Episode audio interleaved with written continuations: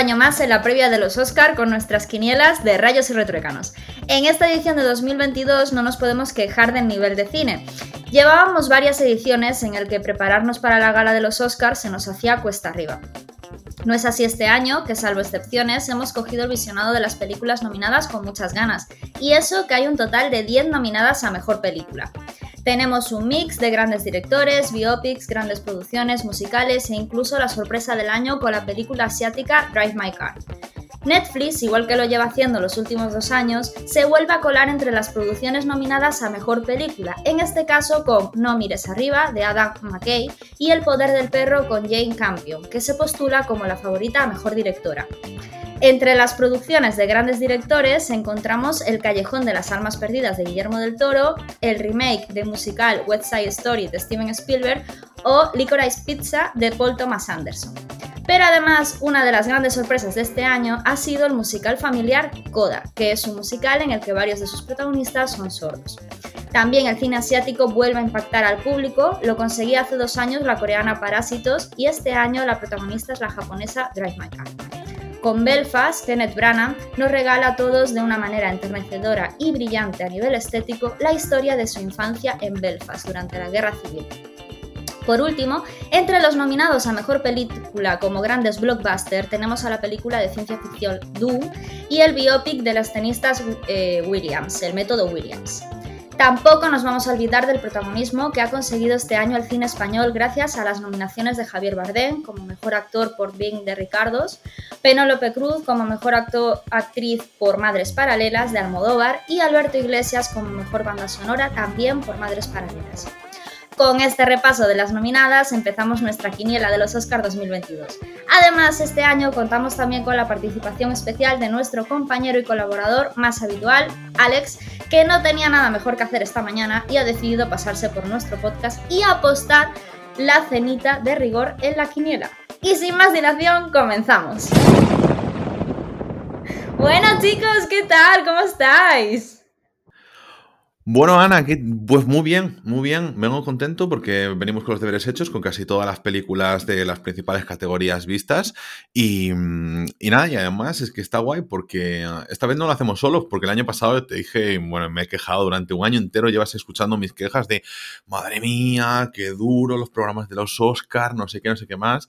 Pero, pero este año, como lo estamos concentrando, sí que hemos comentado ya algunas películas de las principales y tal, no me extrañan porque son películas buenas pero, pero que además ahora vamos a hacer un programita que además está guay porque se viene Alex, entonces lo hacemos más distendido, pasamos directamente a la quiniela y comentamos ahí nuestro top y oye, pues mira, creo que se nos ha hecho esta, esta temporada de los Oscars más ligera que la del año pasado y ya tampoco me voy a extender yo mucho más sin dar la bienvenida a nuestro tercero en Discordia. Alex Jiménez, ¿cómo estás? Muy buenas chicos, la verdad, gracias por invitarme de nuevo y estar eh, por aquí. Y bueno, la verdad, habéis sido parte importante de mi tour cinéfilo. Yo empecé aquí diciendo veo una peli de uvas aperas y ahora me he convertido en el miembro de la mesa que más veces va al cine por semana. Esto culpa de rayos y retruécanos. Así que bueno, vamos a comentar a ver qué tal los Oscars. Es la primera vez que hago algo así parecido, de hablar de unos premios de cine tal. Pero bueno, intentaremos hacerlo lo mejor posible, rajar de lo que toca y alabar también lo que haya que lavar. Yo creo que vamos a poder organizar un poquito esto ahora que somos tres, como ya hemos hecho en otras ocasiones, en la que, Ana, ahora nos comentas un poquito cómo ves tú lo que es la gala, vas hablando tú, voy yo, después damos paso a Alex, así nos ordenamos un poquito, eh, hablamos un poquito del top de las que consideramos que son, cogemos las que están nominadas a Mejor Película y nos las ponemos a nosotros en orden, de, lo que más o menos nos ha gustado y pasamos directamente a la quiniela de los Oscar, eh, yendo desde las categorías... Eh, joder, lo de siempre. Las menos importantes, que no son menos importantes, las menos importantes a las más importantes. Y además, yo ahí hago disclaimer porque he cambiado el orden que se nos presenta en todas partes porque estoy hasta, estoy bien ya harto de que, de que me ubiquen siempre ahí abajo de todo película de animación como si no tuviese importancia o mejor película internacional. Pero los putos yankees, joder. Bueno, nada, eso que ahí vamos, Ana. Eh, dale, ¿cómo, ¿cómo ves tú la vaina? Yo la vaina la veo muy difícil. O sea, es que este año yo no sé por dónde salir. O sea, hay películas muy buenas, hay películas que dices tú, los Oscars van a tirar por aquí. Luego he flipado, ¿no? Porque tanto los Globo de Oro como los BAFTA es como que han tenido nominaciones eh, en algunas cosas súper distintas, ¿no? El ejemplo de mejor actriz que hablábamos aún el otro día entre nosotros tres, eh, posibles nominaciones que nos hubieran gustado ¿no? en los Oscar y que, por ejemplo, sí que han estado los BAFTA, pero sin embargo, la nominación de los Oscar ha sido completamente distinta ¿eh? en la categoría de mejor actriz. Entonces está todo como un batiburrillo de sí que, sí que es cierto que hay como ciertas películas que todos de forma unánime decimos han sido peliculones, pero que hay otras cosas que como están todo muy, muy, muy complejo, ¿no? Y la verdad es que no sé por dónde puede salir nada. Y mejoró va porque este año, aparte de apostarme la cena con vosotros, que ya hemos metido a Alex en el ajo, quiera o no quiera, eh, eh, tengo, si en el cine de debajo de mi casa, si consigo eh, em, pues eso, eh, eh, acertar la quiniela de las siete categorías principales, me regalan 10 entradas. Entonces, justo este año, justo este año, 10 entradas que me regalarían. Es que no creo que pueda. claro, es que es que ahora entiendo por qué estabas el otro día diciendo es que las siete categorías, las siete categorías, y yo, ¿qué, ¿por qué las siete? O sea, porque yo hacía cálculos y tenemos más. Y yo, ¿qué pasa? Que ahora no sabe contar. Claro, es que eso no, no me había yo pispado de que estás ahí tú por el interés me quiero Andrés. O sea, estás claro, y tengo que ir al cine para que me den más participaciones. Entonces, cojo y cambio una, ¿sabes? En plan, pongo las mismas y cambio una de las categorías en cada participación. ¿No serás tú el lobo de Wall Street haciendo negocio? Bueno, vale, vale, vale. Sí. Madre mía, qué sinvergüenza. Bueno, Alex, ¿tú cómo ves eh, la vaina de este año? Bueno, este año, tu primer año, como bien decías, poniéndote en situación, eh, arroba Alex Jiménez 35 milímetros. Sí, bueno, o arroba Alex Jiménez Dolby Atmos, yo soy una persona moderna, eh, pero bueno, bromas aparte, eh, sí, la verdad, eh, había vivido siempre el tema de los Oscars con cierta distancia, dentro de lo que cabe, ¿no? Porque estudié periodismo en la Facultad de Comunicación, pues era un tema siempre recurrente, tenía amigos de comunicación, de visual, que les gustaba bastante toda la vaina, como vosotros decís, pero esta es la primera vez que entro así de lleno, he visto prácticamente todas las nominadas a Mejor Película y las más destacadas de todo, y bueno, a mí la verdad que los premios, tipo este tipo de galas de premios siempre me suele dar un poco de flojera. Lo que venía viendo de los Oscars, pues creo que con el paso de los años como que en la academia no sabe hacer una gala que sea interesante de cara al público, acaba siendo algo pesado, algo largo. Ahora este año hemos visto como algunos premios se van a quedar fuera de lo que es la gala que va a ir televisivamente en prime time, lo van a dejar fuera, que queda medio raro. Entonces, a ver qué tal. Pero bueno, eh, no, yo creo que nos guste más, nos guste menos, estemos más o menos de acuerdo, pues siempre está bien este tipo de premios, ya sean los Globos de Oro, sean los Oscars o lo que sea, porque pues pone el foco en el cine y anima a la gente a ir a las salas, ¿no? Porque el hecho de que esté nominada, premiada o en la conversación en torno a los premios, pues hace que la gente vaya al cine, y igual vas a ver eh, la que ha ganado los Oscars y de paso vas a ver otra, así que yo a favor de que siga esto, aunque la gala sea más o menos infumable. Yo voy a decir una cosa, y es que eh, respecto a lo de traer a la gente a las salas, fíjate que yo creo que una de las películas de las más comentadas sobre que está nominada mejor película precisamente no está en salas, que es la de Don Luke Habla, de No Mires Arriba, que es la que más gente ha hablado de ella y las salas no se van a beneficiar de ello. O sea, quitando esa, yo, ¿qué puede llevar a las salas a la gente? Pues en verano ha sido Doom, pero como ha sido en verano, como que ya lo tenemos muy lejos de la temporada de los Oscar que, oye, pues a lo mejor tenemos suerte, se lleva ahí la estatuilla y, trae de nuevo a la gente a, las salas y, oye, pues bueno, estaría bien, pero es que me tengo la sensación de que eso, eh, ni Coda, ni Belfast, ni El Callejón, ni uh, Drive My Car son las, las grandes vendentradas de, de este año. Y que eso, que la película más comercial de todas la tienes en tu casa en Netflix y no vas a desplazar a la, a la People. No sé cómo lo ves tú, Anita. A ver, yo creo que un poco lo que, lo que dije en el editorial, ¿no? Yo creo que las películas que. Yo creo que. No lo he comprobado, pero la más taquillera ha sido Doom, ¿no? De todas las nominadas. Sin lugar a dudas, ¿no? Yo creo. ha tenido una buena acogida. Tenido, Sí, y, eso voy a decir una cosa, que lo mismo que le está pasando ahora también a, Batman, que, joder, porque tiene una muy buena acogida, que está pegando buen pelotazo, pero que al poco tiempo, los 45 días, lo tienes ya disponible en HBO Max, como lo hemos tenido de un también, y entonces como que estás eh, al final reduciendo la capacidad que puede tener. una película que más, yo he ido tres veces al cine a verla, pero bueno, eso ya me da tiempo. Es una peli para ver en el cine, o sea, es así. Pero, claro, que además es que de un, nosotros la tuvimos 45 días después del estreno en España, pero claro, en Estados Unidos se tuvo antes, entonces Piratilla ya apareció antes como que, y en, claro, en toda la calidad que puedas tener y según el cine que tengas en tu barrio, a lo mejor te la ves con más resolución y con mejor calidad en tu, en tu casita, en tu salón. Entonces... ¿Sabes qué película también creo que es bastante taquillera a nivel público general? La de no he visto los datos. Sí, la del Mm. método Williams. Es que es la típica que, claro, a nosotros sí que es cierto que no nos llama nada, ¿no? Porque a mí ese tipo de pelis no me llaman nada. Pero es que es lo que decía un poco, que es el mismo rollo de En busca de la felicidad, de no sé qué, aunque sí que es cierto que se basa en una historia real de un biopic de las tenistas Williams. Es como que la historia así de superación, de con esfuerzo se consigue lo que tú quieres y todo el rollo, es como... A los americanos ese rollo les gusta mucho. Sí, pero nosotros tampoco somos americanos, me refiero... No, Bueno. pero bueno, yo creo que a Mm. nivel público puede ser que haya tenido, ¿no? Claro, no, a ver, yo tampoco sé cuánto ha vendido Ryosuke Hamaguchi con Drive My Car en Japón, ¿sabes? Que a lo mejor allí estaba siendo un éxito de la rehostia. Claro, eh, ahí el además como es amigo de Murakami, pues entonces es como producto nacional puro y duro, ¿sabes? Bueno, en fin, bueno, sus vainas. Bueno, mira, yo creo que no nos debemos rayar mucho más. Eh, yo digo que vaya- vayamos haciendo ahí nuestro top, porque, ¿sabes una cosa? Eh, así como decía antes, eh, buah, es que toda la vaina esta de que los Oscars el año pasado me habían quemado tal, pero yo te propuse precisamente para que el próximo fin de semana, o sea, para el próximo edición del podcast, vamos a comentar los resultados de los Oscars y vamos a hacer un- una review de, las, de qué ha sido de las películas de los últimos años que han ganado el Oscar a Mejor Película. Y, yo revisando en los últimos años, en los últimos 10 sí que tenemos así un golpe, de golpe, en plan 8 o 10 películas nominadas a Mejor Película, pero es que antes eran como 4. Y entonces es como que... Uf, ¿qué pasa? Que ha crecido tanta la producción de películas que tienes que ampliar. Realmente no sé por qué se empezaron a meter tantas categorías, pero yo siempre tenía en la cabeza, pues como que había cuatro o cinco en plan películas que eran candidatas y ya está. Y entonces, claro, ahora nos, ahora nos encontramos películas que decimos, bueno, está, pero a ver, eh, que yo esto no lo considero ni para ni pa valorar, sinceramente.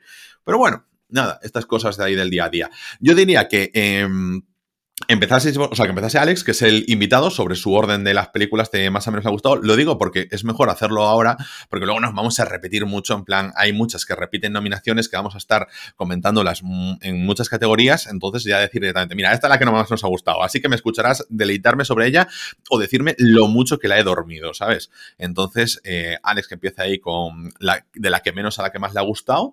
Y mm, yo digo que ya soltemos las nueve, al final no son muchas. Y mm, luego Ana vas tú, luego voy yo y ya empezamos a las nominaciones a saco Paco. ¿Te parece? Perfecto. Eh, pues a ver, yo simplemente comentar que no me dio tiempo a ver, no me dio tiempo y la verdad no me interesaban. El método Williams no pasé por el aro. Yo estoy muy en contra de estas películas super happy flower de la vida de Will Smith haciendo de Will Smith. Y el Callejón de las Almas Perdidas me daba cierto interés, pero luego vosotros dos, que sois fan de Guillermo del Toro, ninguno me la habéis recomendado encarecidamente. O sea, el selling point principal era acabar es con mentira, vuestro eso debate es a muerte. mentira. Yo te la recomendé muchísimo y no la quisiste ver, Está mintiendo, me la recomendó solo para decir, tienes que verla para desempatar el dilema que tuvimos Ana y yo en el podcast. Eso no es una motivación para ir al cine. Entonces, hay Ese, ese dilema está desempatado desde hace ya. Eh, pero es que, mira, mira la sinvergüenza que- que- queriendo sentar cátedra. Yo quise que alguien desempatase, pero ella no, no, no. En plan, yo tengo la razón absoluta. Bueno, venga, pues, venga, arreando entonces.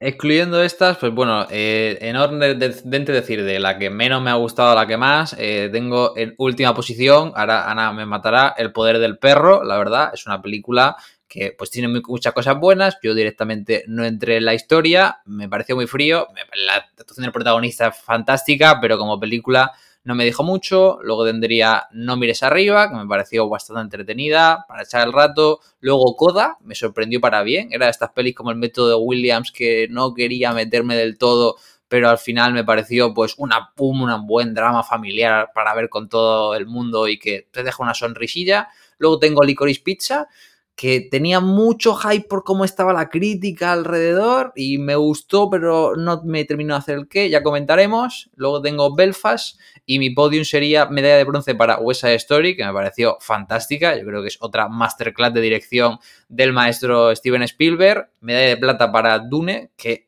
me volvió loquísimo también, me gustó muchísimo. Me parece la típica película, como decís, para ver en el cine, disfrutar en una sala, con ese sonido, con esa pantalla muy, muy guay. Tengo bastante hype por ver la segunda parte. Y para mí, la mejor película, mi película favorita, mejor dicho, de estos nominados a los Oscars es Drive My Car. La verdad, me sorprendió mucho. Es una historia que no sé, me pareció que estaba pues muy muy bien llevada en pantalla, no se me hizo larga en ningún momento y pues es algo similar al poder del perro, ¿no? dije el poder del perro, no terminé de entrar, igual si hubiera entrado lo hubiera disfrutado, pues aquí Drive Macar yo entiendo que no es una historia para todo el mundo, pero en mi caso que me gustó, me atrapó por completo, me parece que tenía muchísima fuerza, imágenes muy muy potentes, gran uso del silencio y bueno, una escena final que a mí me conmovió mucho, ¿no? Porque que me conmuevan en una escena en la que realmente no hay diálogo, ¿no? Porque es simplemente una interpretación de una obra teatral de una, de una actriz sordomuda, pues me impactó mucho, así que ahí queda mi, mi top de pelis. Bueno, pues ahora eh, yo, vamos, es un orden completamente distinto, pero bueno, ahí voy. Yo de última he puesto el método Williams, porque un poquito lo que ha dicho Alex, yo no entro mucho en ese tipo de películas, de, bueno, como que está todo ya muy, que ya sabes lo que va a pasar, ¿no? Sí que es cierto que me interesó la historia a nivel cultural, porque el tema del tenis, de, la historia a nivel cultura deportiva, ¿no? Eh, me interesa. Pero lo que es como película, que es lo que vamos a, aquí a, valorar, mm, no me ha parecido una buena película. Entonces, pues bueno, la he puesto de última. Eh, voy a aprovechar para decir que ya la tenéis disponible en HBO. Luego eh, está El Callejón de las Almas Perdidas, la de Guillermo del Toro, que está disponible ya en Disney. Y, bueno, pues eh, esta película ya hablamos Ángel y yo un poquito de ella, que creemos que tiene, no sé, como que tiene bastantes errores. Es una pena porque para mí es uno de mis directores favoritos pero creo que la historia no está bien contada, ni a, nivel sobre todo de, personajes no se les da la suficiente profundidad y eso a mí me, chocó mucho y la verdad que son las dos peores pelis de, para mí de, las nominadas. Luego está No mires arriba, que está disponible en, en Netflix, perdón, eh, no mires arriba, a mí me gustó mucho, me gustó mucho la historia, eh, me gustó mucho sobre todo la interpretación de Jennifer Lawrence, que aprovecho para decir que no entiendo por qué no está nominada a los Oscars, porque me pareció maravillosa en esta película, maravillosa. Y me gustó mucho, pero bueno, como película, pues mm, a la hora de comparar ha quedado, ha quedado ahí, ¿no? Luego, por encima pongo West Side Story, eh, disponible en Disney ya. Eh, es una película que a mí no me ha gustado nada porque es una drama que a mí no me entra. Eh, aparte los musicales a mí de ese estilo tan clásicos me cuesta muchísimo entrar en la película, pero es que la pongo por encima de No mires arriba, aunque me ha gustado mucho más, porque reconozco que a nivel dirección, a nivel metraje, a nivel lo que es película, es una muy buena peli. Entonces, eso no, lo puedo negar y, entonces por eso la pongo en, por encima de, No mires arriba.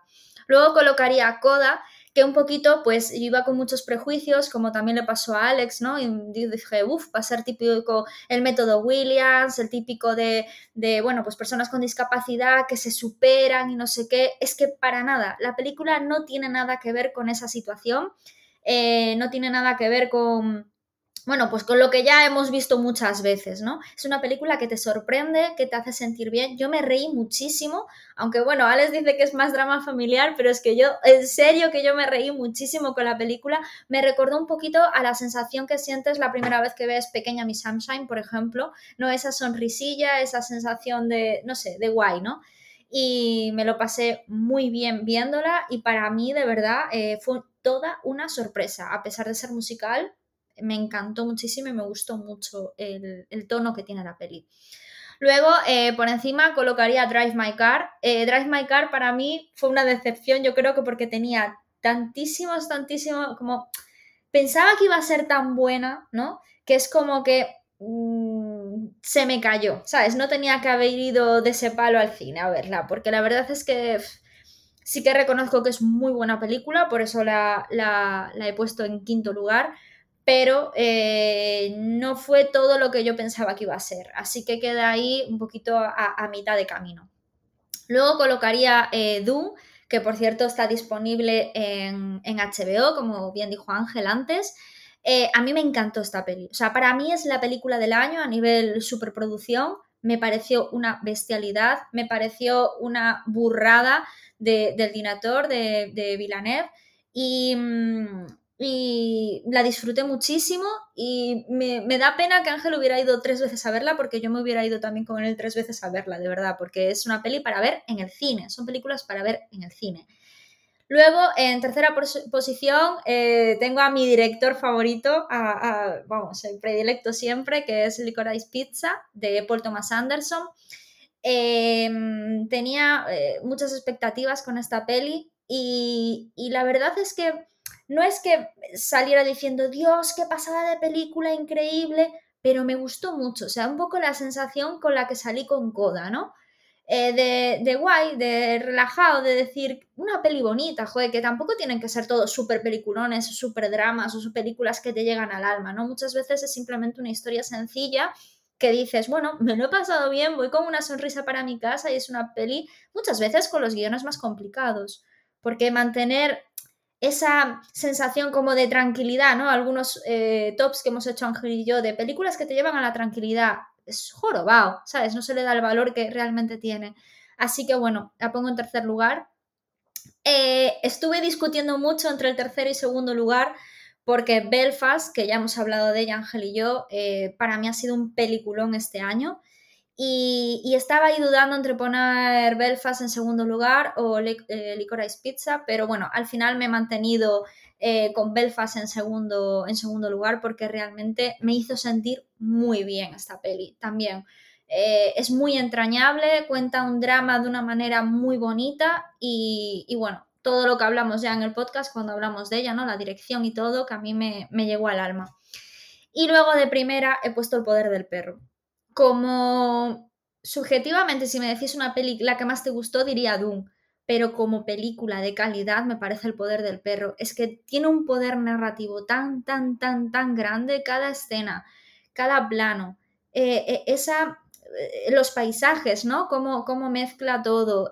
la banda sonora, cómo te está contando cosas a la vez, ¿no? Es como que está todo muy integrado como los personajes, la música, eh, la escenografía, eh, las actuaciones, está todo tan sumamente integrado que es de una belleza tal que eso a nivel cinematográfico hay que valorarlo. Entonces yo entiendo que sea la película con más nominaciones y yo la he puesto en primer lugar.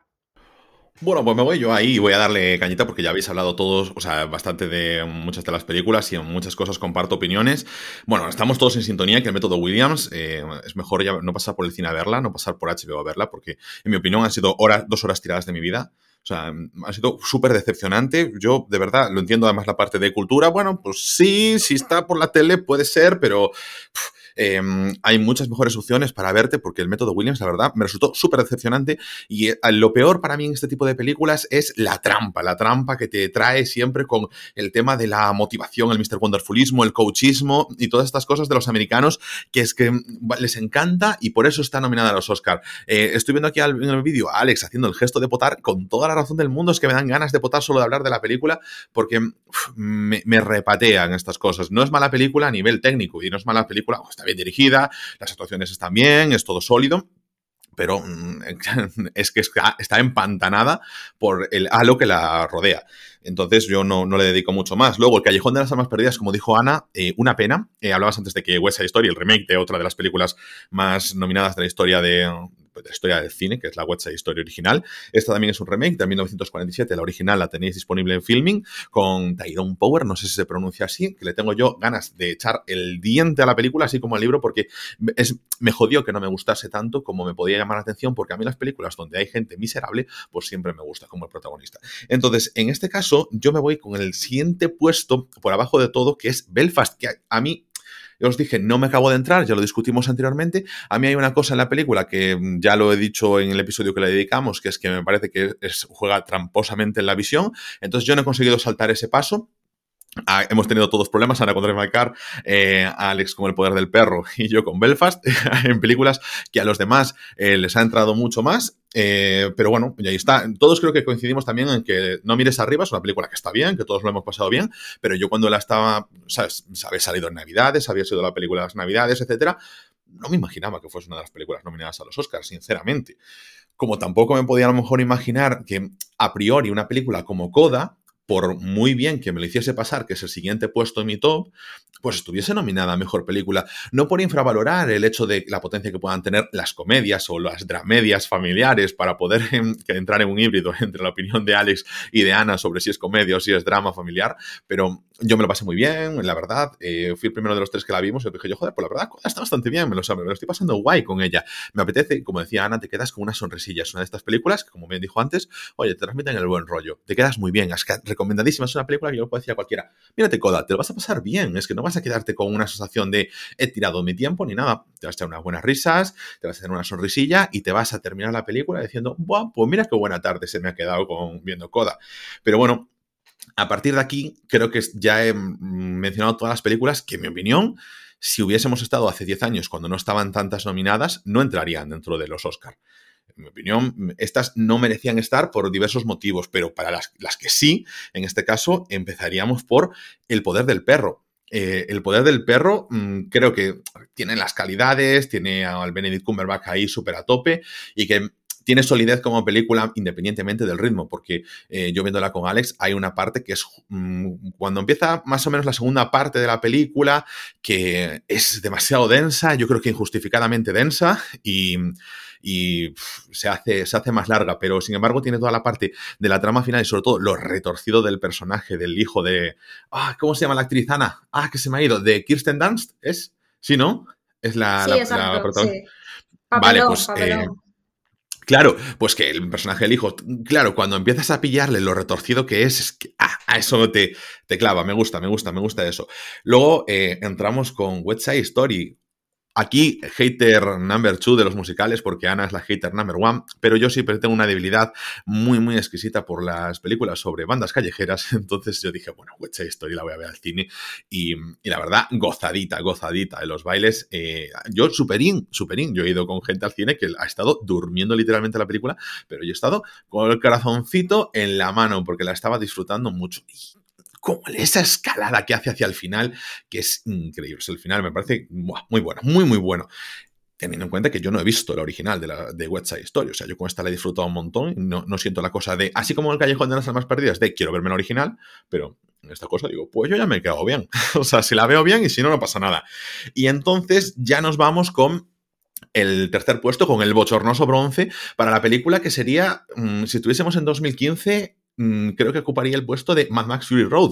Creo que es el paralelismo más claro. Hacer una película que es un blockbuster, pero con una calidad de cine de autor al mismo tiempo, pero que es estratosférica. Es que aquí el maldito Denis Villeneuve hace un peliculón, o sea, se la marca súper bien. O sea, nos consigue traer personalidad, coger una película de estas que son súper difíciles, que siempre consideraron súper malditas porque era muy complicado llevar de una a la gran pantalla y que es enorme en todos los sentidos la película.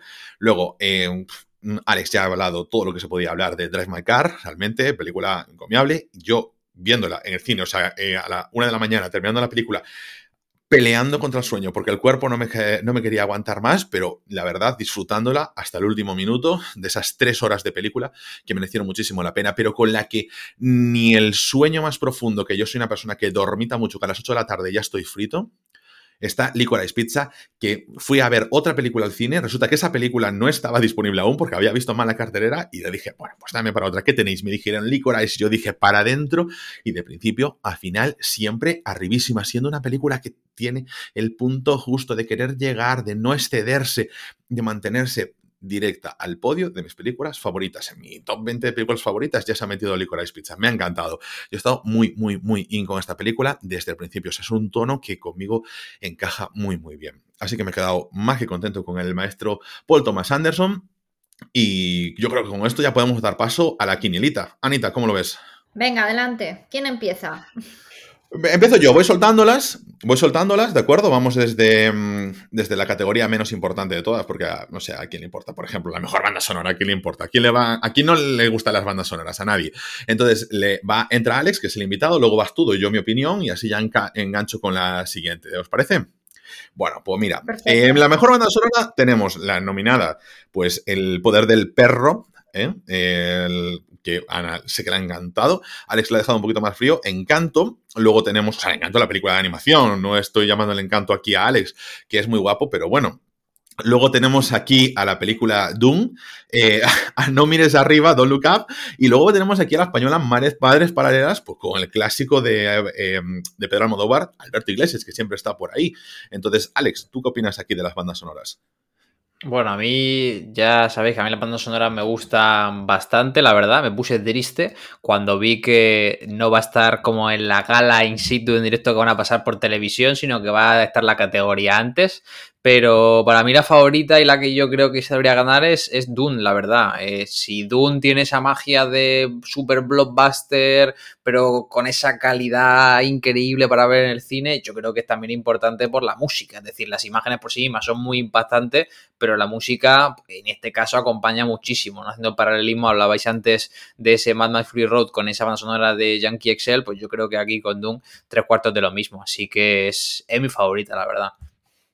Pues yo, a ver, la verdad es que mm, estoy eh, muy de acuerdo con, con Alex. Aparte es que, es que, joder, todas las bandas sonoras, para mí, excepto la de Encanto, que no entiendo la nominación, o sea, me parecen muy buenas, pero cada una con un estilo tan distinto que es que no, no me puedo decidir, ¿no? Es como si eliges entre el jazz, el rock and roll, no sé qué, o sea, dices tú, no, o sea, no, no, no soy capaz, no soy capaz. Eh, Dune, lo que dice Alex es como eh, lo podríamos eh, asemejar al, a Fury Road.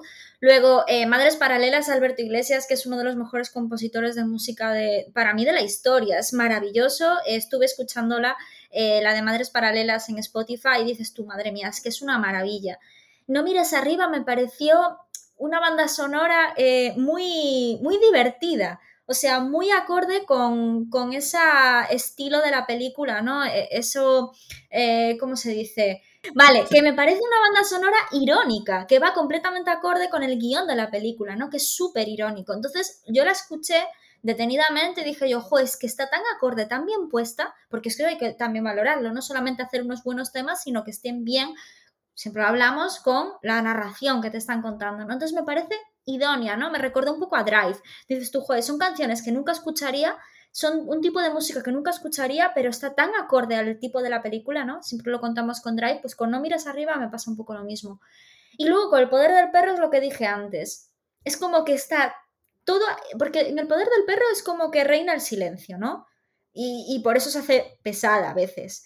Reina el silencio, entonces de repente que esa banda sonora vaya tan acorde con todo y esté todo tan bien integrado, eh, a mí me parece maravilla. Para mí, diciendo que me gustan todas menos la de Encanto, yo creo que a mí me gustaría que ganara la del, poder del perro. Pero vamos, yo creo que va a ganar Doom. Yo también espero que gane Doom, porque la verdad, eh, como dijo Alex, joder, mm, si, Yankee Excel tiene el predominio sobre Mad Max Fury Road, es que Hans Zimmer, es que Hans Zimmer eh, lo queremos muchísimo aquí. Entonces, pues mm. me alegraría muchísimo que se la llevase él, porque, joder, Doom, que tiene mucha potencia. Tiene mucha potencia en imagen y tiene mucha potencia en sonidos, que aunque no pase nada, entonces, que acompaña demasiado. Es que decir, mm, creo que, no sé, que otras películas que, por ejemplo, que mm, Don Up, pues mm, no es prescindir de la banda sonora, pero no es tan buena y no pasa tanto. Pero Doom es como mucha alma de esa película, es la banda sonora. Entonces, pues bueno, eh, nos vamos a pasar, o sea, ya he puesto por ella, sé que tenemos Doom, Doom yo voto por, y yo voto por, no, yo voto por Doom. Yo creo que va a ganar Doom. Pero a mí me gustaría que ganara el poder del perro. Pero a ver, queda, queda claro que votas por Doom. Vale, de acuerdo. Doom, pues, voto por pues Doom. Tenemos, pues tenemos tres Doom. Como tenemos tres Doom, pues esta ni la contamos realmente. Mejor guion adaptado. Nos vamos por aquí. Eh, bueno, pues tenemos a nuestra amiga del otro lado del hemisferio, sí, ¿no? A Jane Campion por el poder del perro a John Spates por, y al amigo Denis Villeneuve y joder, Eric Roth, tío, también, o sea, cuánta gente tenemos aquí por Dune, em, a Sian Heather por Coda, a Maggie Gyllenhaal por La Hija Oscura, ojo, eh, Maggie ahí detrás de todo, eh, y, a Ryosuke Hamaguchi y a Takamasa Oe por Drive My Car. Bueno, Drive My Car, Poder del Perro, Dune, Coda y La Hija Oscura, que no hemos visto La Hija Oscura, ninguno de los tres, en la que nos quedado ahí un poquito... Sí, es la que nos quedó colgada, sí. Sí, bueno, pues eh, Alex, ¿tú qué, qué le das? Pues yo sinceramente voy a ir por la línea y si dije que mi película favorita era Drive My Car, para mí mejor guion adaptado se lo daría a Drive My Car, la verdad también. Me, gustó bastante el guion, la verdad creo que es uno de los... Sí que tiene algunas escenas que son muy potentes y demás como ya he mencionado, pero creo que la grandeza de la película reside en el guion, en este caso un guion adaptado, así que sí, la verdad, eh, tampoco siempre me cuesta mucho hablar de mejor guion adaptado porque puedo decir cuál es mi guion favorito de estas pelis, pero claro, como no he leído de dónde vienen esos guiones, pues tampoco me siento aquí en, la capacidad de poder decir, bueno, esto es una mejor adaptación de la obra original, pero de estas cinco películas, el guion de Drive My Car fue favorito. Pues yo creo que, mm, lo va a ganar eh, Doom. Más que nada por la dificultad que todo el mundo hablaba, ¿no? De que era de llevar esa película al cine. Y yo creo que la adaptación que han hecho es tan buena todo el mundo sabía y todo, todo, el mundo mencionaba el tema de esa dificultad. Yo tampoco he leído el libro, pero sí que es cierto que, bueno, que se habló muchísimo de ese tema, ¿no? Entonces yo creo que se lo van a recompensar el, dándole el Oscar. Yo aquí no tengo mucha duda. ¿eh? Me llevaría una sorpresa si se lo llevaría, si se lo llevara otro, pero yo creo que va a ser eh, de Denis este Oscar. Yo eh, realmente sí que tengo dudas porque, una vez más, tenemos aquí eh, dos adaptaciones de dos libros súper potentes. Por un lado, Dune y por otro lado, como decía Alex, la película de Drive McCall es una adaptación de Ryosuke Hamaguchi, perdón, de Haruki Murakami. Entonces, eh, al final no deja de ser un premio Nobel eh, que se le adapta a una película. Entonces siempre tiene ese reconocimiento. Entonces, bueno, ahí depende un poquito del político. Yo siempre los Oscars digo, pues al final lo que sale a lo que consideramos mejor o peor, y ya lo iremos viendo cuando hagamos este repaso de las últimas mejores películas ganadoras del Oscar a mejor película, pues bueno, pues tampoco le voy a entrar mucho, pero sí que creo que Doom, espero, confío, deseo que lo gane Doom y que, que se lo lleve, sobre todo porque es que de repente traerte una cosa que puede ser una saga súper potente al cine, pues espero que se lleve todo lo habido y por haber se lo merezca o no se lo merezca, sinceramente. O sea, me gustaría que fuese recompensado. Y el amigo Denis, que siempre está ahí en el filo de la navaja entre apuestas arriesgadas, pero al mismo tiempo le dan la confianza de hacer blockbusters y él pues se mete, pues le dieron por todas partes con Blade Runner. Es que te mereces que te traten bien, amigo. Es que, no sé, no, tiene mucho más con eso. Nos vamos con el mejor guion original. Empezamos bien tenemos al amigo Kenneth Branagh con Belfast, con Adam McKay y David Sirota por No mires arriba, a Zach Bailing por El método Williams, con el amigo Paul Thomas Anderson por Licorice Pizza y a, a ver si lo digo bien, Jomish Thier y bueno, lo voy a intentar. Y a Kiss por La peor persona del mundo. la película de Noruega. Entonces, chicos, vosotros, Alex, ¿cómo, cómo lo veis a mejor guion original? Bueno, lo primero de todo es que te has complicado mucho con eh, eh, Joaquín Trie, que es un nombre bastante sencillo de pronunciar, has querido poner acento ahí noruego. Y... Como Lars von Trier, ¿no? claro, claro, sí, sí, exacto. Digo, pero bueno, o sea, se agradece el esfuerzo, Ángel, bromas aparte. Eh, bueno, aquí yo la verdad sí que no. Creo que se va a llevar el premio Paul Thomas Anderson, pero yo la verdad, como hago las quinielas siempre en función de lo que quiero que pase y no de lo que creo que vaya a pasar, eh, yo para mí se debería llevar el premio eh, La peor persona del mundo. Vi la película el viernes y me enamoré absolutamente de la película. Hasta aquí os la recomiendo encarecidamente que la veáis. Y si la película me gustó tanto es por ese pedazo de guion que tiene. O sea, es que es acojonante lo bien escrito que está y lo bien que representa una un sinfín de situaciones pues tan mundadas que hemos visto tantas veces representadas en el cine como es el momento de una ruptura una pareja, pues probablemente en esta película he visto una de las rupturas mejor y más reales representadas en el cine, una cantidad de detalles y cómo un drama, en vez de ser como súper melodramático, llevado a la exageración, eh, pues te demuestra que las inquietudes de una persona que está cerca de la crisis de los 30, pues son mucho más sencillas y todos podemos empatizar. Así que Licorice Pizza también parece que tiene un buen guion para mí hace aguas en su tramo medio, con estas pues historias más secundarias que tiene, ¿no? Que sí, con todo el tema de Bradley Cooper y luego también con lo del alcalde, tal, que yo entiendo el por qué lo hace, pero para mí hace un poco de aguas y la peor persona del mundo, sinceramente, me parece que tiene el guion más redondo de, las películas nominadas este año. Yo aquí tengo un dilema de la leche. O sea, eh, yo no he visto todavía la peor persona del mundo, la voy a ver hoy, pero es que es de las películas que más ganas le tengo de este año. Y yo sé, tanto por lo poquito que me han contado Alex y Ángel, que va a ser una película que me va a encantar. Entonces, yo creo que el premio está entre Licorice Pizza y la peor persona del mundo. Y que se lo va a llevar Paul Thomas Anderson por Licorice Pizza. Yo lo creo. Pero es que a nivel subjetivo, yo creo que eh, no mires arriba a nivel guion podría ser una gran sorpresa en la gala y podría ser perfectamente factible porque a nivel guion yo creo que es lo que más destaca de la película. Para mí eso y la interpretación de Jennifer Lawrence es lo que más destaca de la película. El guion de esa peli es una pasada. Entonces, a nivel creativo sobre todo, a nivel algo diferente, ¿no? Eh, yo creo que se lo va a llevar Licorice Pizza, pero ya os digo que dudo muchísimo, dudo muchísimo.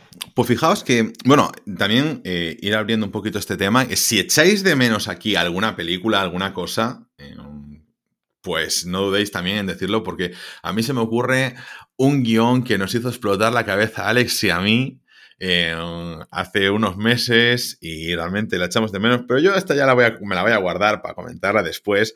Pero sin embargo sí que hay uno que yo pienso aquí que como que lo, veo bastante claro. No voy a apostar por él, ¿eh? pero porque también no me gustaría. Pero es que creo que es muy fácil que lo gane Belfast. Es que creo que es una película de estas para ganarse mejor guion y a quedarse más fresco es que una lechuga. Porque, claro, es que aquí los que tenéis ahí el sensibilismo por las nubes, pues entonces os gustan estas, estas ñoñadas.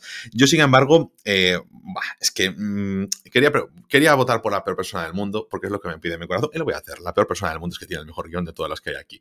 Es eh, el más sencillo y al mismo tiempo el más difícil para mantener esa simpleza. Es que mm, demasiado bueno, demasiado bueno, demasiado bueno incluso para que para, los de los Oscars, que no se lo merecen, es que no se lo merecen, por favor, que no han, nominado a Titán.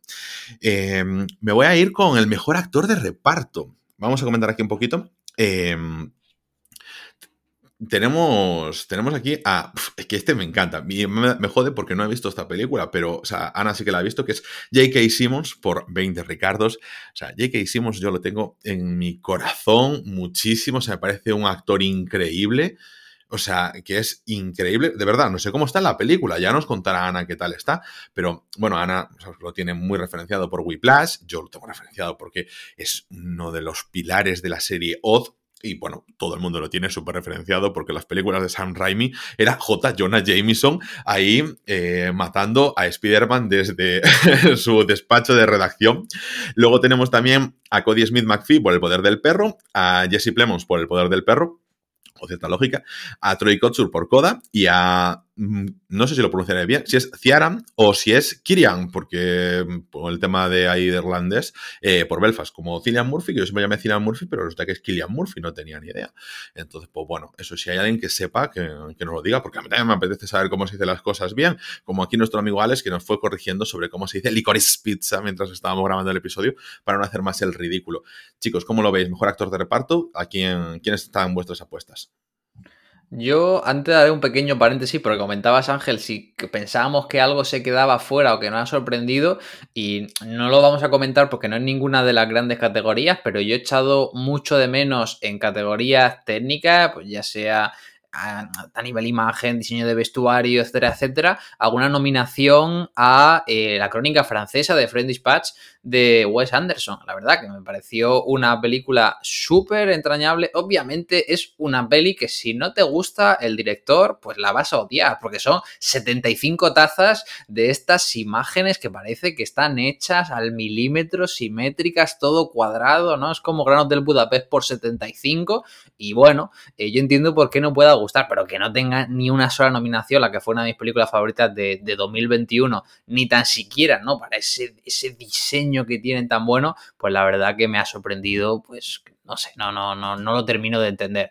Sobre el tema del mejor actor de reparto, pues yo sinceramente eh, se lo daría y creo que se lo podría llevar eh, Troy Kotsur, la verdad, por su papel en Coda. Eh, me gustó mucho, la verdad, porque uno de los grandes puntos fuertes que ha tenido Coda respecto a la anterior adaptación que tiene esta historia, que es la familia Melie, creo que es una película francesa de hace unos años, es que en este caso todos los actores sordomudos eran realmente personas sordomudas eh, haciendo sordomudos, ¿no? Y en este caso, Troy Kotsu para mí, para mí se roba la película, la chica está muy bien, hace muy bien su rol protagonista, pero yo creo que este padre de familia lo hace increíblemente bien y a mí me fascina, ¿no? El cómo te pueden transmitir también tantas emociones eh, una persona, ¿no? Que realmente no estás escuchando, ¿no? Que solemos tener este eh, prejuicio, ¿no? A la hora de ver las películas y una película que tiene lenguaje de signos en la mayor parte del metraje te emociona bastante, así que a mí sinceramente, eh, más que cómo suenan los cantos de sirena de que igual se llevan el premio mejor película, pues me gustaría una mención a, Coda y creo que Troy Kotsur se, se podría merecer la estatuilla.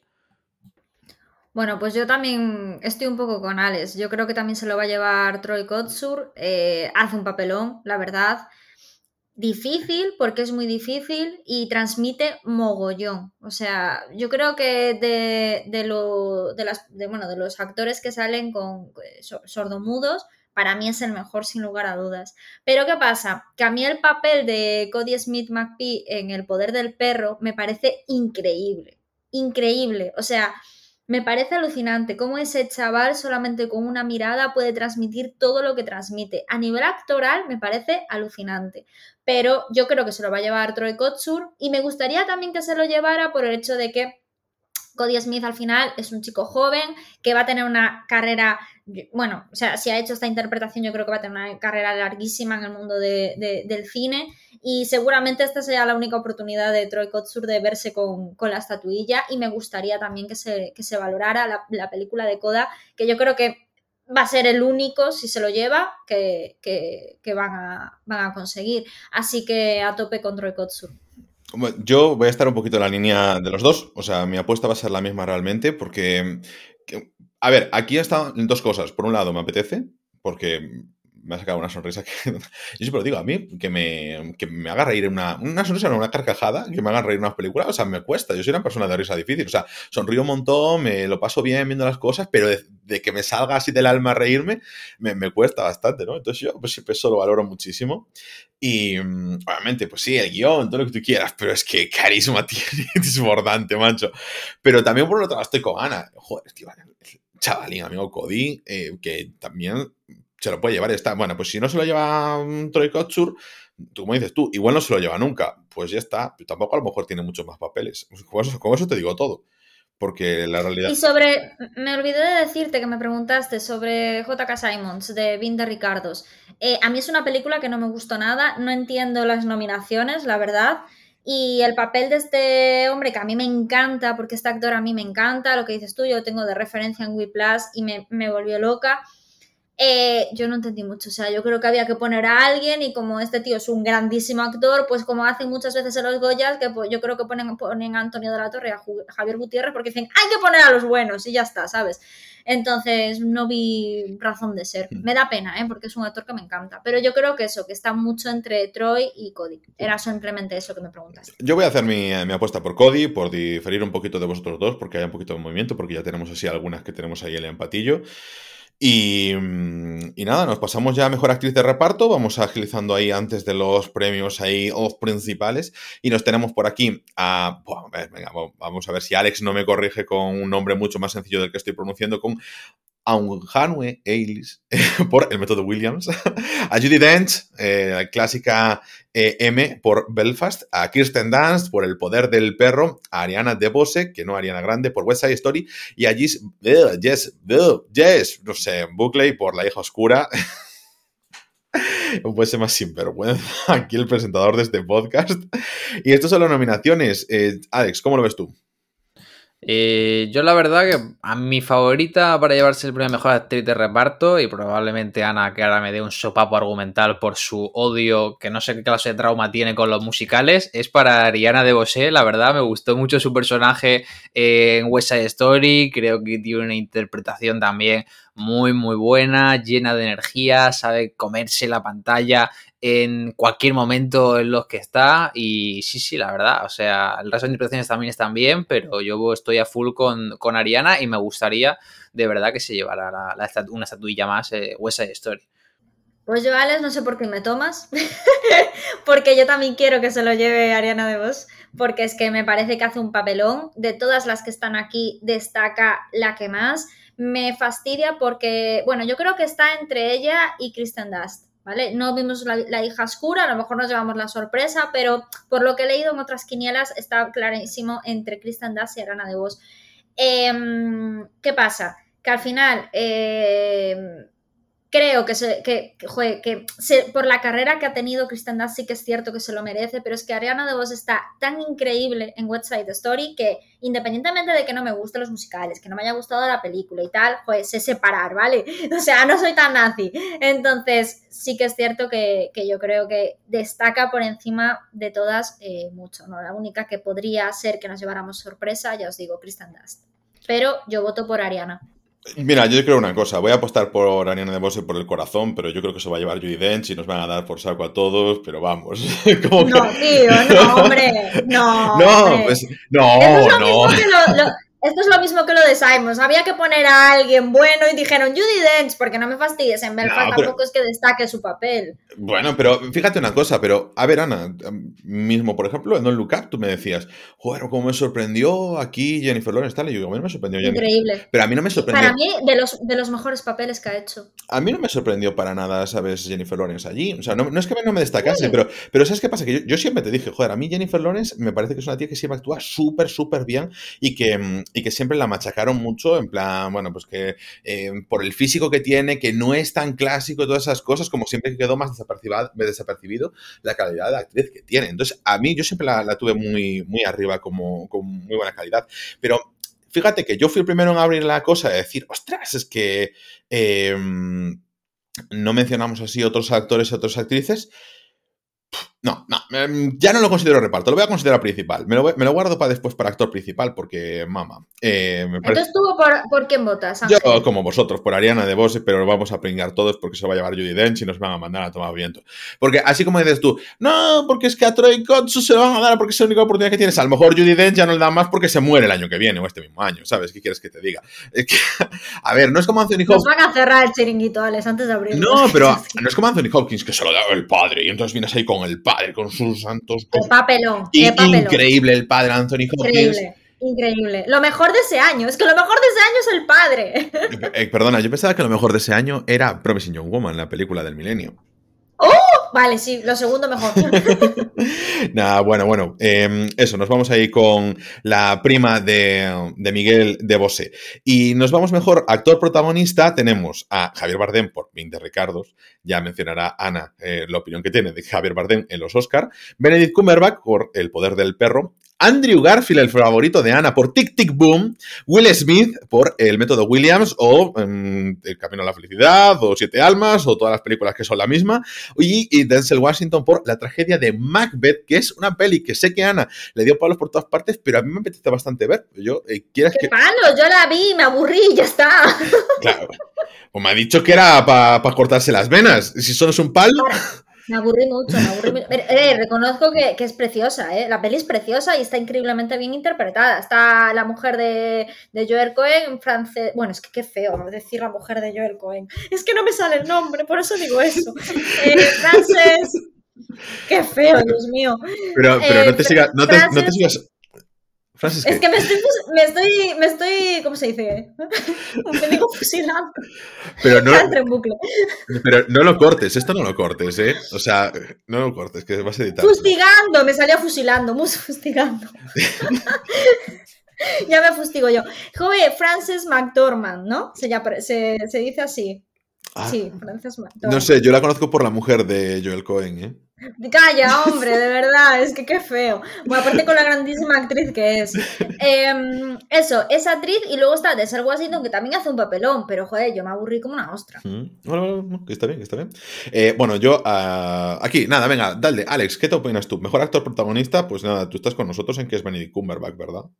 Eh, totalmente, yo creo que Benedict Cumberbatch tiene que ganar este Oscar a Mejor Actor Protagonista y si no lo gana, pues bueno, se lo han robado porque realmente es el que es el mejor papel protagonista que he visto y es una de las mejores actuaciones que, vamos a ver en los últimos años. Eh, incluso con lo que me aburrió soberanamente el poder del perro, eh, es que hay que reconocer al César lo que es del César, pero me huelo vamos, pero no a kilómetros, sino a años luz de distancia, ese Oscar a mejor actor protagonista a Will Smith por lo típico de es que hay que dárselo antes de que se redire, es el momento, y es como te da una película que es un mojón para que hagas del prototipo de actor que ha hecho toda tu vida, facilón, sin nada, sin pretensiones, y te dan la estatuilla y todos contentos. Ojalá que no pero es que, vamos, me lo veo venir a kilómetros. Entonces, voy a votar a, a Benedict Cumberbatch por, porque ya he dicho, yo voy a tope con lo que pienso, pero vamos, la hostia que nos vamos a meter va a ser espectacular.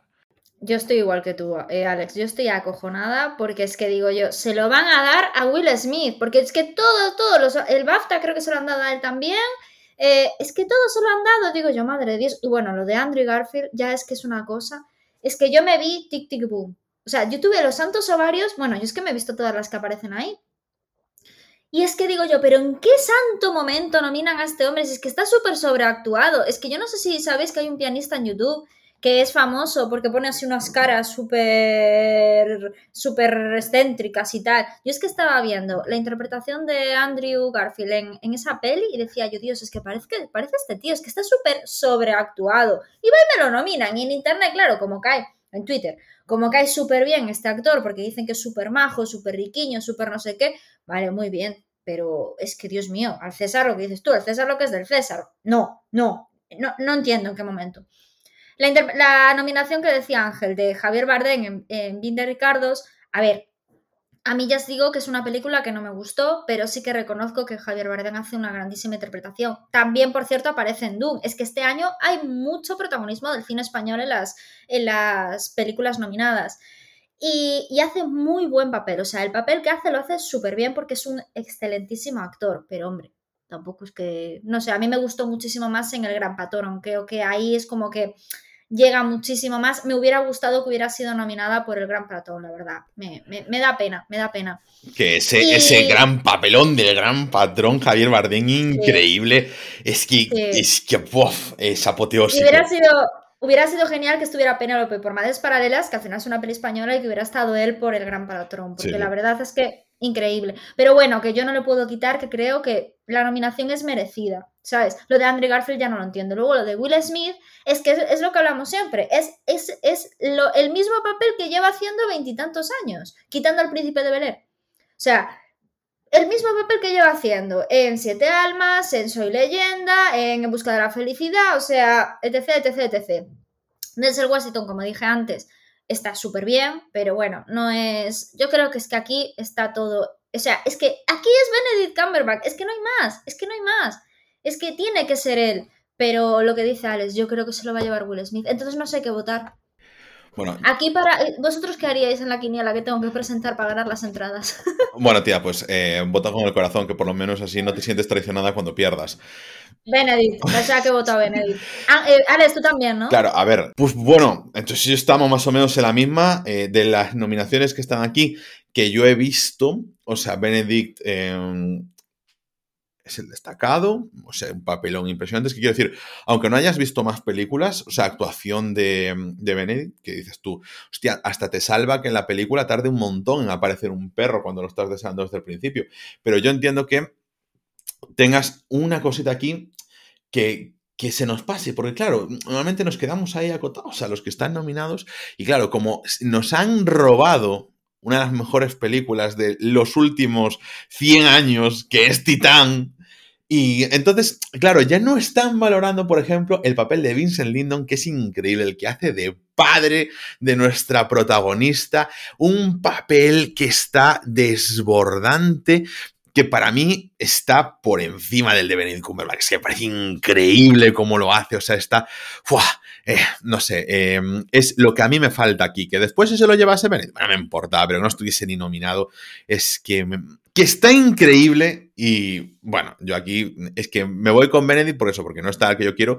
Vosotros decís que se lo puede llevar Will Smith. Yo es que voy a decir, es que a mí, ¿sabes a quién me sorprendería que se lo llevase para nada? Denzel Washington. Es como la típica película en la que tú si metes ahí un poquito algo shakespeariano, dices tú, venga, para se lo lleva Denzel Washington, a nadie le importa. Si no se lo lleva, es como en 2018, Green Book, la película que menos molesta, pues se lo lleva Denzel Washington, ah, buen actor, tal, no sé qué, no sé qué más, se lo vamos a dar si no. Andrew Garfield, hombre, sí, ya tiene mérito apellidarse como el gato más querido del mundo, pero al margen de eso, tío, pues Javier Bardem por bien de Ricardos, pues mm, ya me jodería que no se lo pudiese llevar por el buen patrón como tiene ese papelón ese año.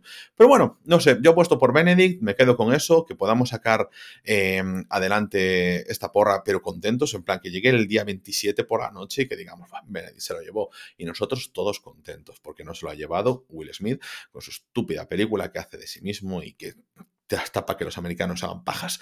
Bueno, eh, mejor actriz protagonista.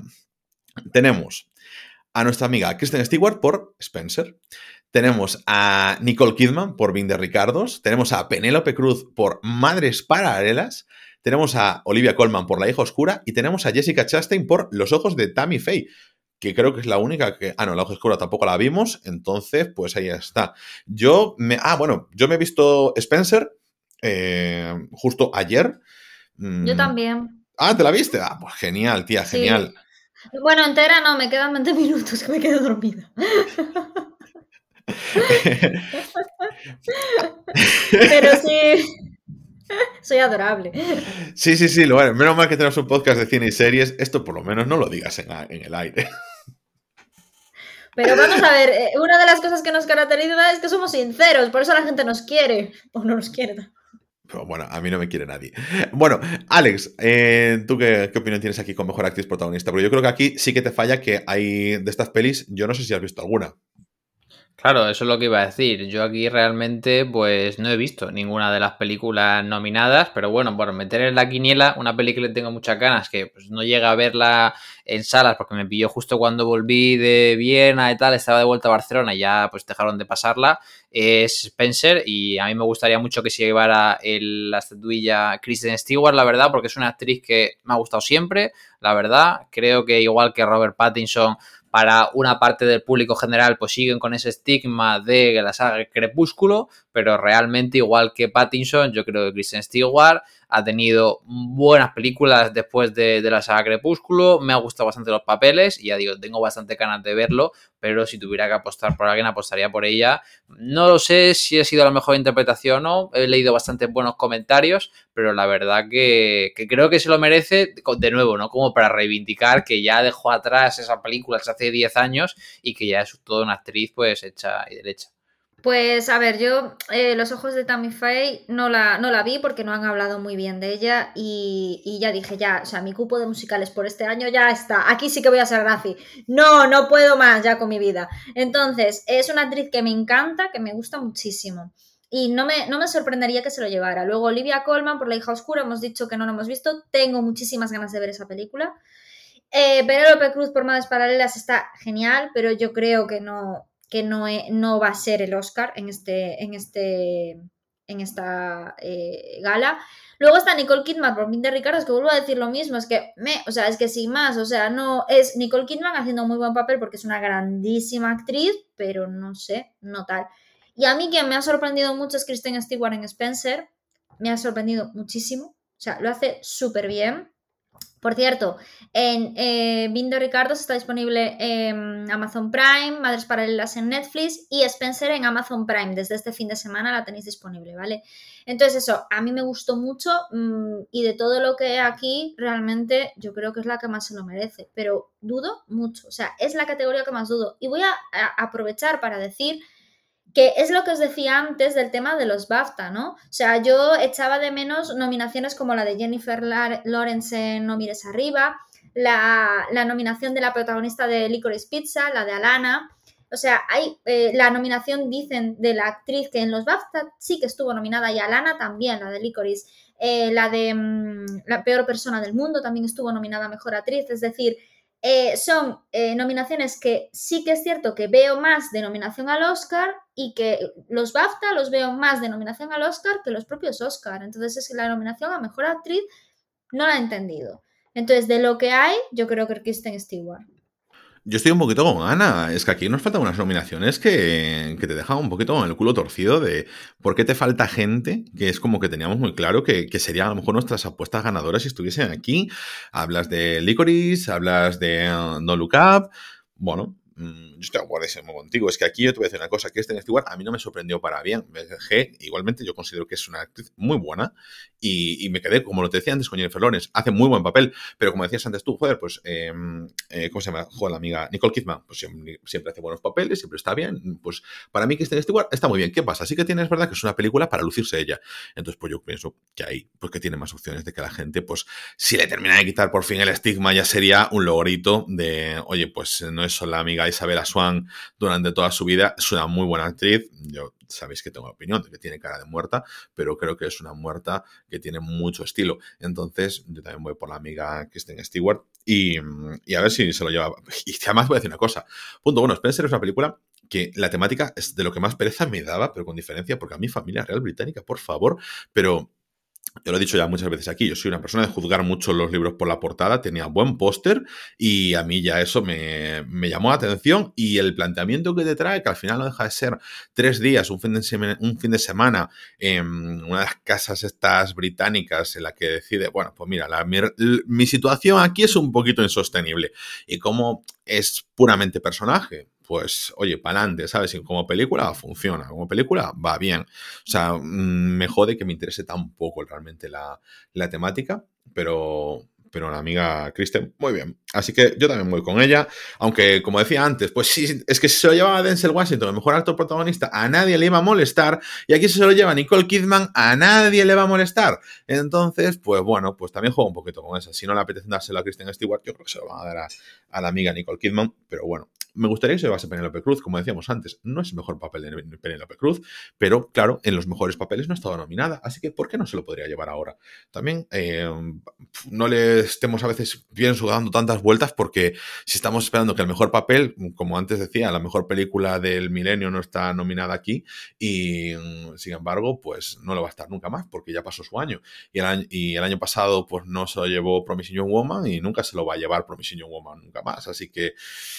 ¿Qué nos queda? Sino apostar a que a veces sean recompensadas ciertas carreras por lo que han hecho antes y al igual que fue El Retorno del Rey, la película que recompensó a toda la trilogía, pues si aquí Penelope Cruz se tiene que llevar el Oscar a Mejor Actriz, pues contento estaría.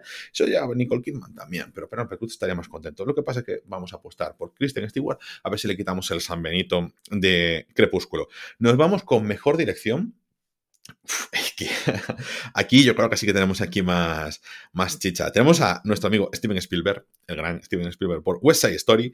Tenemos a Jean Campion por El Poder del Perro. No sé por qué lo digo rollito francés. Jean Campion eh, no tiene ni sentido, como siempre. Paul Thomas Anderson por Licorice Pizza, Ryosuke Hamaguchi por Drive My Car, creo que nadie pronuncia mejor que yo a Ryosuke Hamaguchi, lo he repetido como 100 veces cuando vi Drive My Car para no hacer el ridículo, em, podría haber hecho lo mismo con otras películas, y luego con Kenneth Branagh por Belfast, en mejor dirección. Alex, tira millas. Bueno, a mí me encanta tu francés, Ángel, la verdad. Me encanta cuando lees una palabra en francés que no está en francés, pero la francesas, como decimos el podcast del Slash, y, y la película Naranjas Sanguíneas, que era Bloody Orange en inglés decías Bloody y es como, vale, perfecto, yo, te, lo compro. Eh, nada, no, bromas aparte. Eh, mejor dirección, la verdad. Eh, a mí me gustaría, me encantaría y creo que se lo debería llevar a Steven Spielberg. Yo creo que aquí el rey Midas de Hollywood tiene cierto hate, ¿no? Yo creo que con el paso de los años la gente le ha ido cada vez teniendo un poco más de, distancia con Steven Spielberg, más abiertos a criticar su trabajo y demás, pero yo creo que este tío es increíble, es increíble, creo que leí el otro día que la habían nominado desde hace cinco décadas, todas las décadas tenían nominaciones a, a, mejor película dirigida por él. Y eso me parece una auténtica locura y remarcable. Y que este hombre, con la dilatada carrera que tiene, se plante en 2021, te haga un remake de un musical te hagas semejante peliculón y yo creo que si West Story pues tiene tanta magia, tiene tanta fuerza y ha vuelto a hacer que la gente vaya al cine, ¿no? A ver un musical y, que se emocione, eh, es por la excelente dirección que tiene la película. Entonces, por mí a tope con Steven Spielberg y, y ojalá que se lleve el Oscar y ahí queda mi apuesta para la quiniela. A ver, yo creo que está muy claro que se lo va a llevar Jane Campion. O sea, me tendría que llevar muchas sorpresas si no se lo llevara, si no se lo llevara ella.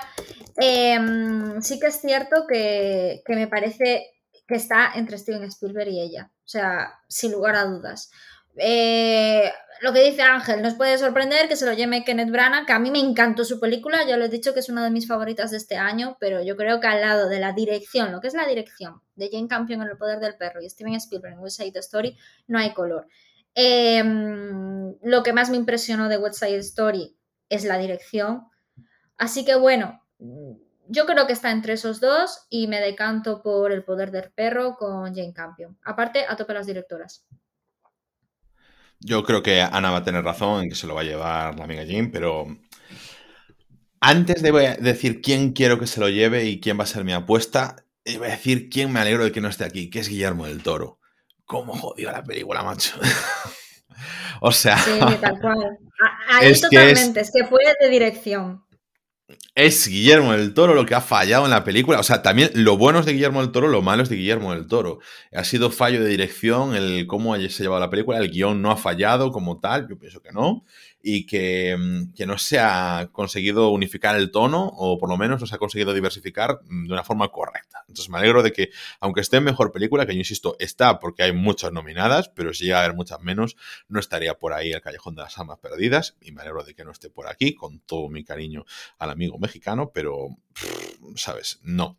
además tienen películas mucho mejor dirigidas y que lo que demuestra que lo que demuestra que a veces, oye, las películas, por más que sea ya una adaptación de remake de una adaptación y todo eso, a ver, tío, es complicado hacer una buena película, punto, ya está. O sea, las cosas como son, aunque seas un director súper bueno, que la puedes liar tú solito. Mi apuesta, espero de verdad que se lo lleve Steven Spielberg. Lo espero de verdad, o sea, yo quería que se lo llevase Jane Campion por el poder del perro, porque es así turbio. Entonces, ya que no tengo un director que hace cosas turbias como eh, Guillermo del Toro, pues esperaba que se lo pudiese llevar ella. Mm, sabéis que me encanta Licorice Pizza pero bueno, yo creo que como Paul Thomas Anderson para mí está ya por encima del bien y del mal, de los Oscars y de todas estas cosas, pues es como que me la suda que no, no lo tengan ni en cuenta, porque es como, tengo la sensación siempre de que como además los protagonistas son adolescentes, es como que les da igual, porque como son todos unos pollas viejas, pues entonces todo esto es que se las trae al pairo, que lo tienen ahí, pues porque es por Thomas, por Thomas Anderson, que llega a ser otra persona y no la tienen en cuenta ni nada. Entonces, pues bueno, ya no lo, no lo considero, vamos, eh, creo que es la dirección es increíble. Lo que pasa es que eh, le doy el mérito a Spielberg porque, insisto, musicales a mí no me gustan y me atrapa. Pues para mí eso es un punto a favor muy grande. Así que nada, me voy con el amigo Steven. Em, aquí los chicos apoyando a las chicas y las chicas apoyando a las chicas, ahí como si fuésemos nosotros el bar del pueblo. Entonces, nos vamos a Mejor Película Internacional. Ya me voy aquí directamente porque son esta y la de animación, categorías que como decía antes, que las tienen súper abajo, en plan, nunca las tienen como categorías principales porque claro, es que tienen que potenciar a los actores y las actrices, los patrios y todas estas cosas.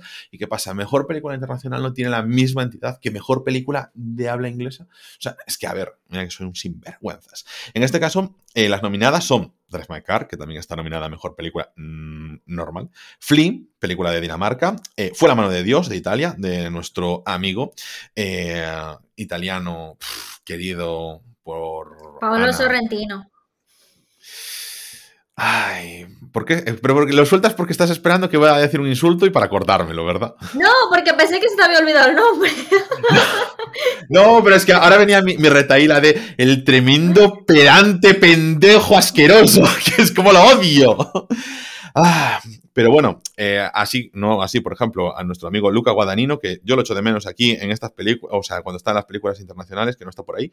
Mencionaré también eh, la mejor película internacional que no está para mí entre las que están aquí. Eh, después, Luana, A Jack in a Classroom. Esta no sé qué película es, es de Bután.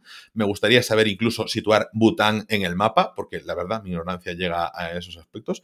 Y luego, la peor persona del mundo, la película que según Alex Jiménez BCN es mi biopic.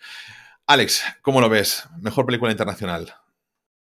Eh, pues a ver, mejor película internacional. Mi apuesta para Quiniela va a ir a Drive My Car por el simple motivo de que, bueno, yo creo que ya los Oscars quedaron bien diciendo, bueno, le damos aquí a Parásito mejor película, y siendo una película internacional, pues no creo que vaya a caer la misma breva este año con Drive My Car. Me gusta que esté nominada también a mejor película, pero de estas películas internacionales, la verdad persona del mundo me gustó mucho pero para mí Drive My Car es, eh, mi película favorita de todas las que están nominadas en general en todas las categorías, así que Creo que se la van a dar, pero es que además, pues me parecerá bien.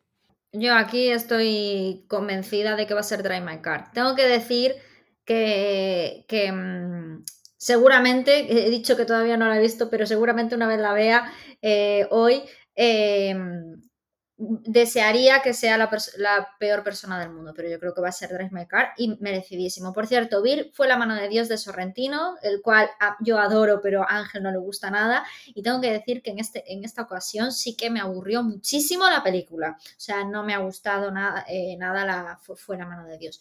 Así que, bueno, nada, me ha gustado, pero que vamos, que para mí de, de las peores de él. Así que eso, tengo muy claro que Drive My Car. Bueno, pues yo me he puesto también por Drive My Car por las mismas razones que Alex. película, es que es muy sobresaliente, ¿no? Y luego, por lo que también me repito un poquito, eh, ya no son adolescentes, pero sí que son eh, millennials, entonces los Oscars no saben lo que es eso. O sea, así que mm, pasamos ya a mejor película de animación. Eh, yo aquí tengo muy claro mi, favorita, pero os doy paso, pero yo no sé si, qué habéis visto de aquí. Yo sé que, sé que Ana ha visto pues Encanto, ha visto Raya, no sé si ha visto Luca. Flick, me parece que no la ha visto. Eh, las categorías, bueno, o sea, las nominadas son Los Mitchell contra las máquinas, de Mitchell vs. The Machine, Encanto, Flea, Luca y Raya, El último dragón, que yo ya ni contaba que estuviese este año nominada, que fue como muy de principios de año, la verdad, ya me había olvidado de que entraba en esta temporada de los Oscars. Alex, ¿has visto algo de estas? Pues sinceramente no he visto ninguna de las cinco nominadas, pero como la quiniela hay que rellenarla, pues como la estoy escuchando bastante, apostaré por Flea. Aparte, un amigo fue a ver esta semana y dijo que le gustó bastante, pero ya digo que poco que aportar porque tristemente no he visto ninguno. Yo diría que a lo mejor en esta. A ver, es verdad que en el caso, por ejemplo, de mejor actriz, pues muchas veces va, no por las actuaciones y por lo que dijimos antes, pero la de mejor película de animación, no la computemos dentro de las. Al no ver Alex ninguna de las películas, o sea, dentro de la quiniela. Yo creo que podemos hablar de ello y tal, pero que no, no vamos a hacer tampoco esa perrería, ¿no? Ana, ¿tú cuál, cuál apuestas?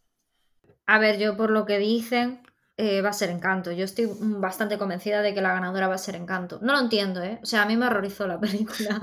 Yo no entiendo. La gente, la gente le ve unas cosas y unos mensajes subliminares que yo, no, de verdad, no los, no los capté. Yo no entendí, o sea, pero ya llegó un momento en que, que, me la, que me la puse dos veces. Digo yo, a lo mejor es que soy tontita o algo. Pero a mí la te lo juro por mi vida, Ángel. Me gustaría que la vieras y que me lo dijeras, porque a lo mejor no sé, es que ese día estaba espesa o algo. Bueno, me la vi, ya os digo, dos veces. No entendí la, el rollo. Yo no, no lo entendí. Así que nada, pues vale. Yo me he visto Raya, me he visto Encanto, tengo muchísimas ganas de ver Flea y Luca. Luca sí que está disponible en Disney. Flea me imagino que estará disponible en Filming, ¿no? Dijiste Ángel. No, no, yo no dije nada de dónde estaba Flea. Ah, vale, te, entendí que estaba disponible en Filming. Perdón, perdón. No, vale, pues en Filming, en Filming está. Es que mala persona es, es que verdad. Bueno, la historia. Eh, eso, que yo solamente vi Encanto y Raya. Y Raya, bueno, sin más, es una película entretenida y ya está. Encanto no me gustó nada, pero mi quiniela es que se la va a llevar a campo. Pues yo voy con Los Mitchell contra las máquinas, de verdad, una película que me gustó muchísimo, la tenéis disponible en Netflix, es una de estas que además eh, también de hace mucho tiempo, o sea, tampoco contaba que entrase para estos Oscar, pero la verdad mm, es que la recomiendo mucho, o sea, yo la vi, la vi con niños mm, y divertida, entretenida, buen mensaje, o sea, no sé qué nivel de mm, de capas puede tener encanto para no ver los mensajes, pero creo que Los Mitchell contra las máquinas está muy a flor de piel, o sea, está muy claro, es bastante evidente los buenos mensajes que tiene y que creo que es una película divertida, una película muy entretenida, muy bien hecha, fuera de la, no sé, de las cosas así más clásicas que se suelen mostrar. Y yo sé, súper recomendado, no sé, que te la puedes ver eso siendo niño, siendo adulto, encajas, entras bien con todas. La que le tengo ganas no está aquí nominada porque acaba de salir, que es la de Red, que Alex sí que la ha visto y que eh, la del panda rojo, la panda rojo, pues que... Yo tengo muchas ganas también de ver Red. Mm. Que aquí está la cosa, que eh, todas estas películas, Flea no, pero Luca, Raya, eh, Los Mitchell contra las máquinas, todas han ido directamente para plataformas. O sea, Raya es la única que me suena que se ha tenido que pagar, en plan 22 pavos. Encanto ya no estoy seguro si se ha tenido que pagar, pero creo que ha salido directamente ya en abierto en, Disney Plus directamente. Yo lo que estoy viendo, por cierto, es que las salas de cine están cogiendo ya estas películas y luego las están emitiendo después, pero en sus rollos de cine skits y todas estas cosas para estos engendros miniaturizados de seres humanos. Así que bueno, no voy a entrar mucho más, mi apuesta es los Mitchell contra las máquinas, pero bueno, insisto, no vamos a entrar mucho en el tema de la quiniela aquí porque Alex al no verlas, pues no sería muy justo. Y nos vamos ya con el main event, con la mejor película. Entonces, de entre todas las nominadas tenemos El Callejón de las Almas Perdidas, West Side Story, El Poder del Perro, Licorice Pizza, Método Williams, Drive My Car, Dune, No Mires Arriba, Coda y Belfast. Alex, tu favorita. A ver, mejor película. Yo la verdad tengo cierto miedo porque se está diciendo fuertemente que el premio se lo podría llevar Coda a mejor película. Eh, lo cual a mí pues me asusta un poquito, ¿no? Porque la peli estuvo guay, pero para eso es lo que se llama, eso es lo que se llama, perdona que te interrumpa, hacer un green book. Sí, sí, sí, sí. Entonces, no lo sé. Eh, vamos a ver qué tal. Pero bueno, que, luego lo que, lo que decía también al principio, que a mí me parecen bien, igual que estos premios, que cualquier otro tipo de premio, que está bien, pues para que vaya, veamos pelis, las comentemos, pero yo sinceramente no le voy a dar más valor a una peli, a un actor, a un género o a una actriz porque se tenga 35 Oscar o porque tenga cero nominaciones. La verdad, a mí no me puede ser más indiferente. Dicho este pequeño disclaimer, eh, pues bueno. Yo, la verdad, que ya sabéis que mi peli favorito es Drive My Car, no creo que se vaya a llevar el Oscar a mejor película, así que descartando Drive My Car, eh, yo voy a apostar, sí que no se lo va a llevar probablemente, pero me gustaría mucho que se la llevara Doom, la verdad, porque después de Drive My Car en la peli que más me ha gustado, me parece un peliculón y yo creo que representa mucho también lo que podía ser los Oscars. No es como esa peli hecha, ya lo hemos dicho 20 veces, ¿no? Pero esa peli super blockbuster, super comercial, pero que dentro del blockbuster comercial es como decía el director, hey, se puede hacer un blockbuster que llegue a la gente y que tenga ese toque de autor y que tenga esa esencia, con Mad Max, como hizo también Nolan con Origen, ¿no? Entonces yo a tope con Dune, no la va a ganar, lo tengo bastante claro, pero ojalá suene la flauta y sí que pase. Nah, yo tengo muy claro que va a ser el poder del perro. Mejor dirección, mejor película, el poder del perro. Yo lo tengo muy claro. Bueno, pues yo voy a hacer una cosa. Vamos a ver. Em, mis, mis, apuestas, os lo digo de verdad. Creo que mi, mi, apuesta debería ser lo que me dice la cabeza que va a ser, es West Side Story. O sea, que va a ser la película que ha ganado la película y que va a ganar el remake West Side Story la, eh, a mejor película. Em, yo creo que dirección, Ana tiene más papeletas que nosotros en ganar lo que es El Poder del Perro, sinceramente, y que es una película que si gana, o sea, es West Side Story, El Poder del Perro, como decía antes, en el caso, por ejemplo, de se lo lleva Doom o se lo lleva Licorice Pizza, pues se lo pueden llevar todo, así que nadie le va a parecer mal en general. Y como decía Ana, lo que es hacerse un eh, Green Book, coger una película que no moleste mucho, pero es que tampoco, tampoco hay aquí ninguna película que, eh, por eso digo, que de entre ellas, salvo el que, que de repente te sorprendan con el método Williams, que sería peor que que lo ganase Coda, sinceramente, porque aunque gane una película rollo Coda, yo estoy acostumbrado a los Goya, nos ha pasado cuando ha ganado Truman y se lo ha llevado, se lo ha robado a la novia, que, como, es que me parece un, pues un paralelismo bastante claro cuando tienes una película de tanta calidad como por ejemplo en mi caso opino que es Licorice Pizza o como es Drive Macar, pero voy a remitirme mi apuesta, aunque creo que se la va a llevar Spielberg y que va a hacer historia con esa vaina, va a ser para Doom. Y con esto yo creo que ya podemos chapar el chiringuito. Ana, ¿le das zapatilla? Venga. Aunque Última mención especial. Aquí falta la que es la mejor película del milenio, Titán. Lo repito otra vez porque no está aquí. Titán, no lo saben valorar. Ala, venga, ala, ahora sí puede estar el chiringuito. Bueno, Alex, muchísimas gracias por haber colaborado con nosotros. Ya sabes que eres nuestro colaborador favorito. Y, nada, eso, a ver cuando nos juntamos para la cenita, a ver si conseguimos alguno de nosotros ganar. Nada, bueno, pues. Dime, dime. No, nada, que decía que nada, el placer como siempre es mío, vamos a ver qué tal y yo creo que me tocará pagar porque yo ya veis que la quiniela la he hecho puramente con el corazón, entonces al 99% voy a ser el que tenga menos aciertos, pero yo hasta el final ahí con las que más me ha gustado, así que bueno, ya veremos qué tal y con ganas de escuchar vuestro podcast post eh, Oscars 2022. Genial, Alex. Pues eso, eh, con esto terminamos por hoy. Recordad que estamos disponibles en Spotify, en Evox, en Apple, Google y Amazon Podcast y en casi cualquier aplicación de podcast. Podéis contactar con nosotros en arroba rayos podcast, la cuenta oficial del podcast en Twitter. Y nosotros nos veremos cada lunes en Rayos y Retrécanos, el podcast.